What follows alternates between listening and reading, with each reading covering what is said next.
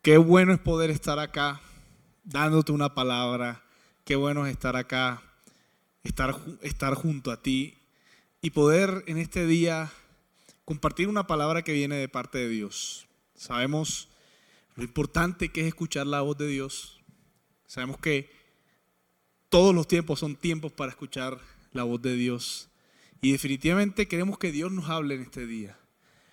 ¿Y de qué nos quiere hablar Dios en este día? Es la, es la gran pregunta. Eh, primero que todo te saludo donde quiera que nos, nos estés viendo. Tal vez estás aquí en Colombia, tal vez estás fuera del país, en cualquier otro país, en los Estados Unidos, nos estás viendo de Europa, nos estás viendo de Asia. No importa, lo importante es que el mensaje, este mensaje pueda llegar a ti y pueda edificar tu vida. Eso es lo que queremos aquí en Heart Revolution. Queremos edificar tu vida a través de las acciones que podemos hacer. Y yo quiero hablar de un tema que me parece muy importante, que es importante para cualquier momento de la vida, y es tener victoria sobre la adversidad.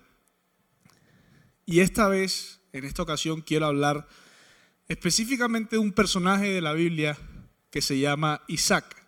Muchos saben quién es, muchos saben quién es Isaac. De pronto algunos otros no saben quién es. Sin embargo, vamos a, leer sobre una historia que me parece muy interesante, en la cual pues vamos a ver cómo Isaac, a pesar que el panorama estaba muy negro, a pesar que el panorama estaba muy difícil, Isaac le creyó a Dios por sobre todo.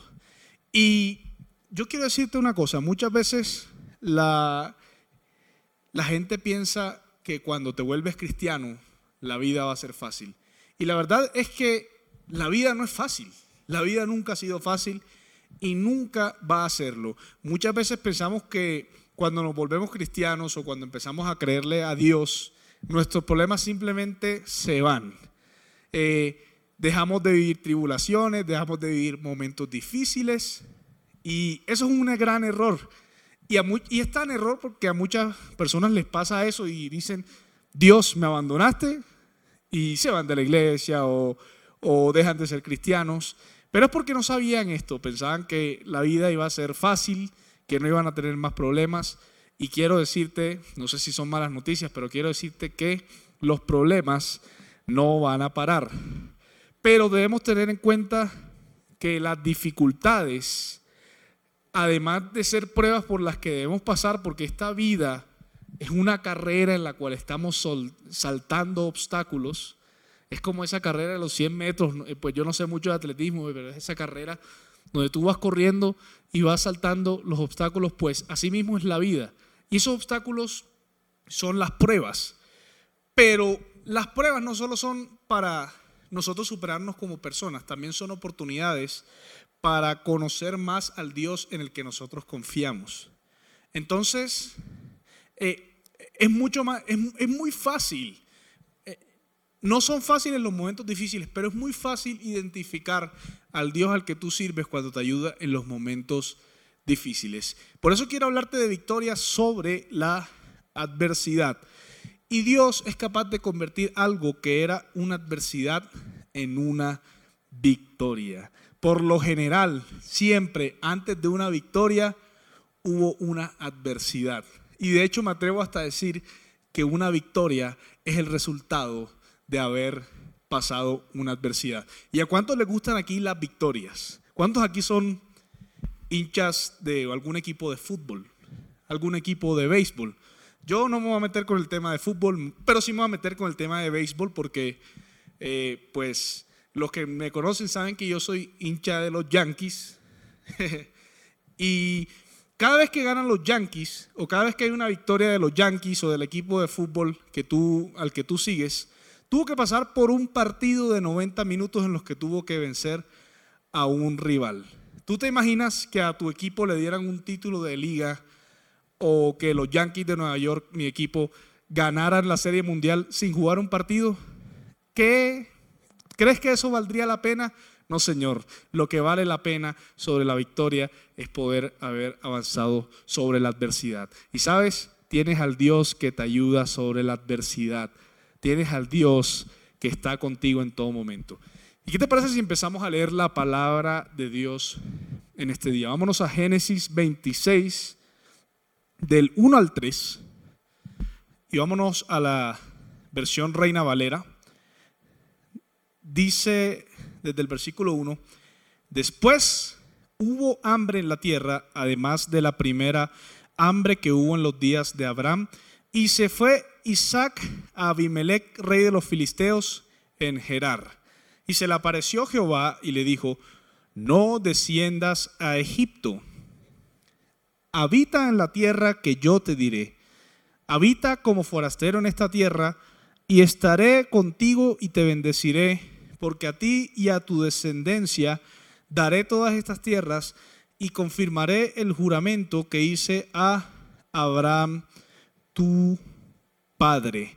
En la antigüedad, cuando había sequía en los, en los campos, y bueno, de hecho, pues ah, hoy en día hay modelos en los cuales eh, se ha podido contrarrestar un, problema, un, poco, un, poco, el problema, pero en la antigüedad, eh, cuando, había, cuando había sequía en los campos, no había buena cosecha y por ende había escasez. Y estas escaseces eh, duraban años. O sea, esta, esta escasez podía durar años, podía durar un tiempo largo. La gente se quedaba sin comer, a la gente le daba hambre. Si de hecho, mira, cuando hay fenómeno del niño aquí en, eh, eh, en la actualidad o hay algún problema de clima y hay, cosechas, las frutas y los, y, los bienes suben en los supermercados. Ahora podrás imaginarte esta gente en la antigüedad que nada, no había absolutamente nada y pasaban, pasaban hambre. Pero entonces, si algo me llama la vida, algo me llama la atención sobre la vida de Isaac, es que Isaac fue una persona obediente. Entonces, para resumirte un poco o para ponerte un poco en contexto, estaba pasando escasez o había hambre en la tierra de Isaac.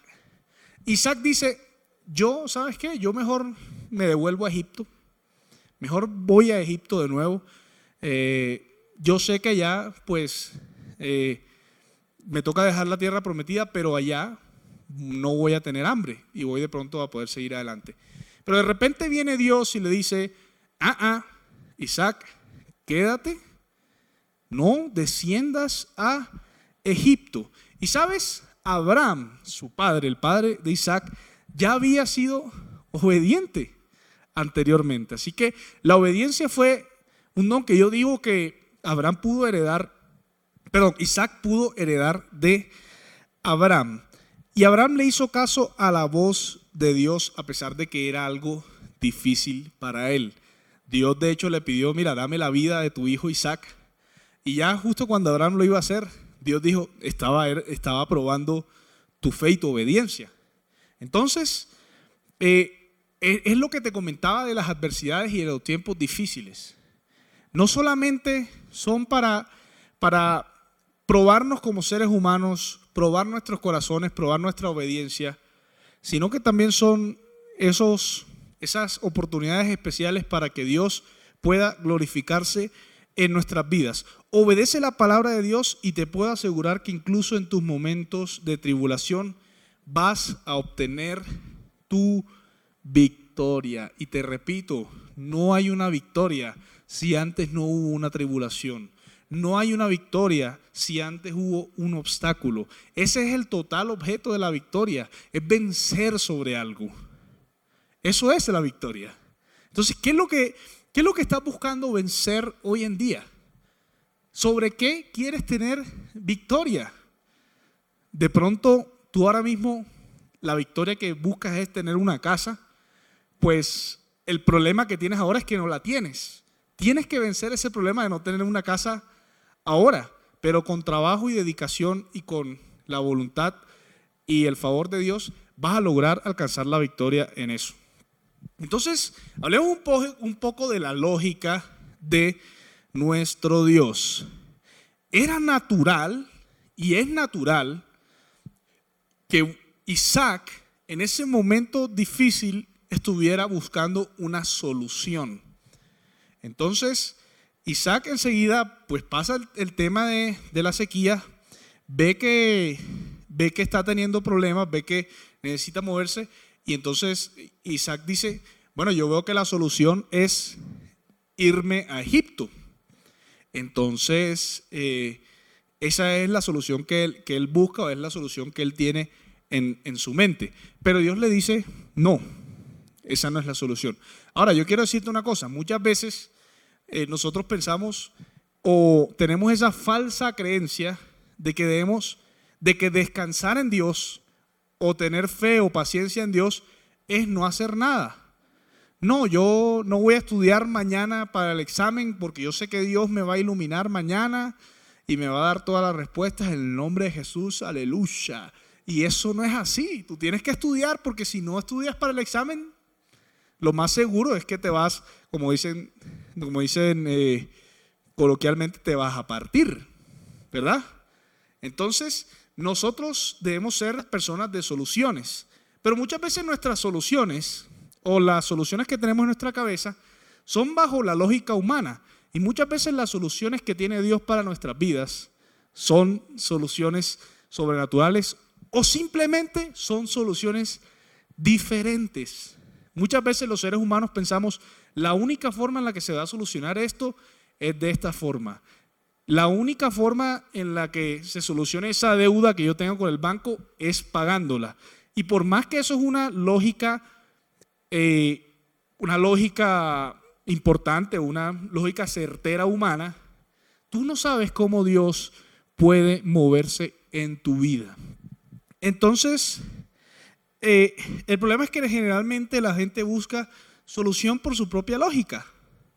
Dios aparece y le dice, mira, no te vayas a Egipto. La lógica de Dios es tan sabia y tan sobrenatural que por ejemplo Sara pudo tener hijos después de los 90, que el rey David pudo vencer a Goliat con una piedra, que Sadrach, Mesach y Abednego salieron del horno de fuego intactos, que Daniel pudo salir del foso de los leones sin un pelo tocado.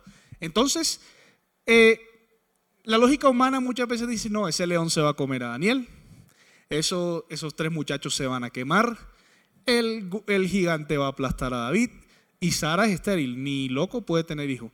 Pero sabes qué, tú no sigues a la lógica humana, tú sigues al Dios sobrenatural que tiene cosas grandes para tu vida. Y nosotros como revolucionarios del corazón, porque tenemos un corazón revolucionado, tenemos que empezar a entender eso. Cuando un corazón es de piedra, cuando un corazón está, está, se abstiene de creer, no puede creer algo así. Pero los corazones revolucionados como los de nosotros sí lo puede creer. ¿Y cuántos lo creen ahí de, los que me están viendo? ¿Cuántos creen que Dios puede hacer algo en esta situación que estás viviendo? ¿Cuántos lo creen? Si tú lo crees, decláralo. Si tú lo crees, empieza a vivirlo, porque es así. Eh, estas personas decidieron creerle a Dios a tal punto que su tribulación terminó siendo su bendición. Entonces, a partir de esas tribulaciones que estaban viviendo, cosas buenas empezaron a ocurrir en sus vidas. El rey David, pues ya sabemos la carrera que tuvo después de, lo que pasó con, con Goliat. Daniel, ya sabemos lo, que pasó. Eh, Sadrach, Besach y Abednego eh, em, empezó después, el, rey declaró que todos tenían que creer en el Dios de, de Sadrach, Mesach y Abednego. Y Sara dio a luz a, hijos que hoy en día es, es prácticamente la, la, bendición de multiplicación que le dio Dios a Abraham. Entonces, eh, ese problema por el cual estás pasando es una magnífica oportunidad para que tú conozcas y demuestres cuál es el Dios al que tú le crees y Él te va a dar la victoria. Otra cosa de la cual quiero hablarte es, no busques tu ayuda en lo terrenal. en el mundo. Pon tus ojos hacia arriba. Yo quiero que tú mires hacia arriba. ¿Qué ves? ¿Estás viendo el techo de tu apartamento? Bueno, mira un poco más allá. ¿Qué estás viendo? Pues quiero decirte que eso que estás viendo allá arriba es donde tu victoria y tu solución está. Al principio Isaac iba a buscar ayuda en una tierra que era aparentemente próspera. Pero Dios quería que Isaac permaneciera en la tierra prometida. Entonces, tú que estás viviendo hoy en día, de pronto estás teniendo problemas económicos, estás teniendo problemas familiares, estás teniendo eh, problemas en el trabajo, pero yo quiero preguntarte una cosa y esta pregunta te la tienes que hacer tú, a ti mismo. Eh, estos problemas son más grandes que el sueño que tienes tanto tú como Dios para tu vida. Son tan importantes como para que dejes todo tirado y, y vuelvas atrás. Pues déjame decirte que para Isaac era más importante la tierra prometida. Para Dios era más importante que Isaac permaneciera en esa tierra porque ahí era donde Dios lo iba a bendecir. Y cuando ponen las cosas en esa balanza, pues no importa que vengan problemas, no importa que vengan situaciones difíciles, tú vas a creer y vas a ser obediente y vas a sacar fuerzas a pesar de cómo esté la situación. Mira hacia arriba, obedece a Dios, así como Abraham e Isaac lo hicieron. Porque Abraham lo hizo y su hijo lo volvió a hacer. Esta es la tierra de tu bendición. Este es el día de tu bendición. Ahí donde Dios te puso es donde tú vas a prosperar. No creas que Dios no tiene planes contigo. Dios tiene planes enormes. Dios tiene planes hermosos contigo. Tiene cosas muy buenas para ti. Y a nosotros un día, junto con mi familia, nos tocó, o bueno, nos decidimos venirnos a la ciudad de Bogotá. En esta ciudad pues no teníamos nada al principio, vinimos de cero, empezamos a construir y la verdad momentos muy difíciles vivimos y también seguimos viviendo, porque como te dije, las pruebas no terminan, al contrario, siguen las pruebas, pero son oportunidades donde Dios se glorifica. Pero más sin embargo, nosotros le creemos a Dios donde sea que nosotros estemos. Y Dios nos ha bendecido enormemente. Y Dios nos ha permitido eh, crecer como personas, crecer como iglesia, crecer como, como ministros, como familia de Dios. Y eso no hubiese sido posible, la verdad, si no lo hubiéramos obedecido a Dios. Entonces, ¿qué te está pidiendo Dios que le obedezcas? Estás escuchando la voz de Dios y Él te está diciendo, obedéceme. Eh, un corazón revolucionado, no creas, no creas que un corazón revolucionado es un corazón rebelde. No creas que un corazón, o siempre, no creas que un corazón revolucionado es un corazón que no le hace caso a nadie. Al revés, un corazón revolucionado es un corazón que obedece a Dios a pesar de todo. Un corazón revolucionado es un corazón que cuando todas las cabezas se están cayendo, este corazón mantiene su cabeza fría. Entonces, a eso, a eso te invito, a que seas obediente a Dios, porque cuando tú eres obediente a Dios, Dios cumple el propósito que tiene en tu vida. ¿Cuántos, cuántos creen en eso? Otra cosa que quiero hablar, Isaac confió en Dios y confió, le creyó tan ciegamente a Dios que se quedó en una tierra que era seca en una tierra que era árida. Cuando tú tienes la oportunidad de irte a un lugar donde seguramente no vas a pasar hambre y, te, y aparentemente te va a ir mejor, ¿pensarías mucho irte o quedarte?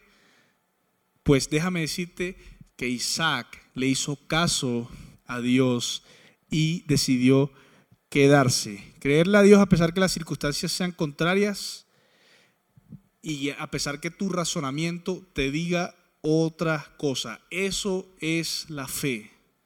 Es la fe, como dice la palabra de Dios. es la certeza de lo que se espera y la convicción de lo que no se ve. Entonces, cuando viene Dios y te dice, yo te voy a bendecir en esta tierra, le dice a Isaac eso, yo te voy a bendecir en esta tierra, Isaac le dice, pero Dios, mira, esta tierra es árida, aquí no hay ninguna cosecha, aquí no vamos a morir de hambre, pero ¿sabes qué? Yo tengo fe y yo te creo a ti. ¿Qué es más fuerte en tu vida, tu fe o tu razonamiento? ¿Qué es más fuerte? Piensa, ¿crees más en lo que ves ahora o en lo que puedes tener ahora, en lo que puedes asegurar ahora? ¿O estás envisionado hacia las cosas que sobrenaturalmente van a llegar a tu vida? Está bien que vivas el presente, está bien que disfrutes el presente, pero sabes, no podemos dar por sentado lo que estamos viviendo. Dios tiene planes diferentes con nosotros, posiblemente, y nuestra lógica es diferente a la lógica de Él. La fe se demuestra con la obediencia. No hay otra forma de demostrar la fe que no sea por la obediencia. Es imposible que tú tengas, que tú digas que eres un hombre de fe si no eres obediente. Porque cuando tú eres desobediente, tú estás diciendo, ¿sabes qué Dios? Lo que tú estás diciendo no es cierto. No, yo voy a hacer otra cosa. Entonces, es un requisito.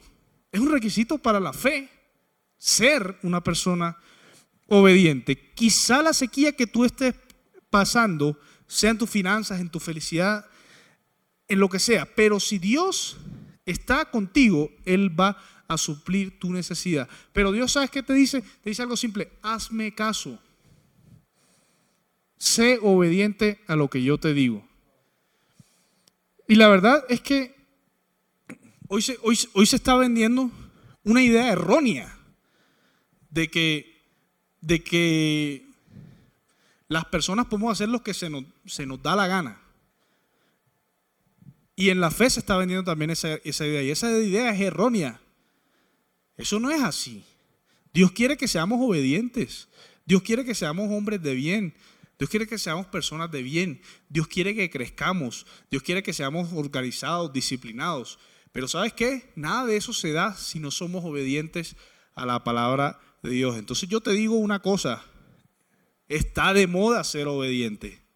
Está de moda creer a lo que Dios te dice. Está de moda creer a lo que Dios quiere para tu vida. ¿Cuántos lo creen? Eh, sigo, sigo con otro tema. Isaac sembró en tierra árida.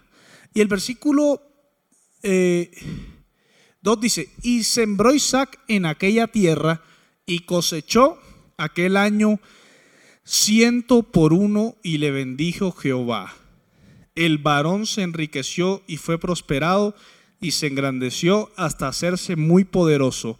Y tuvo hato de ovejas y hato de vacas y mucha labranza y los filisteos le tuvieron envidia.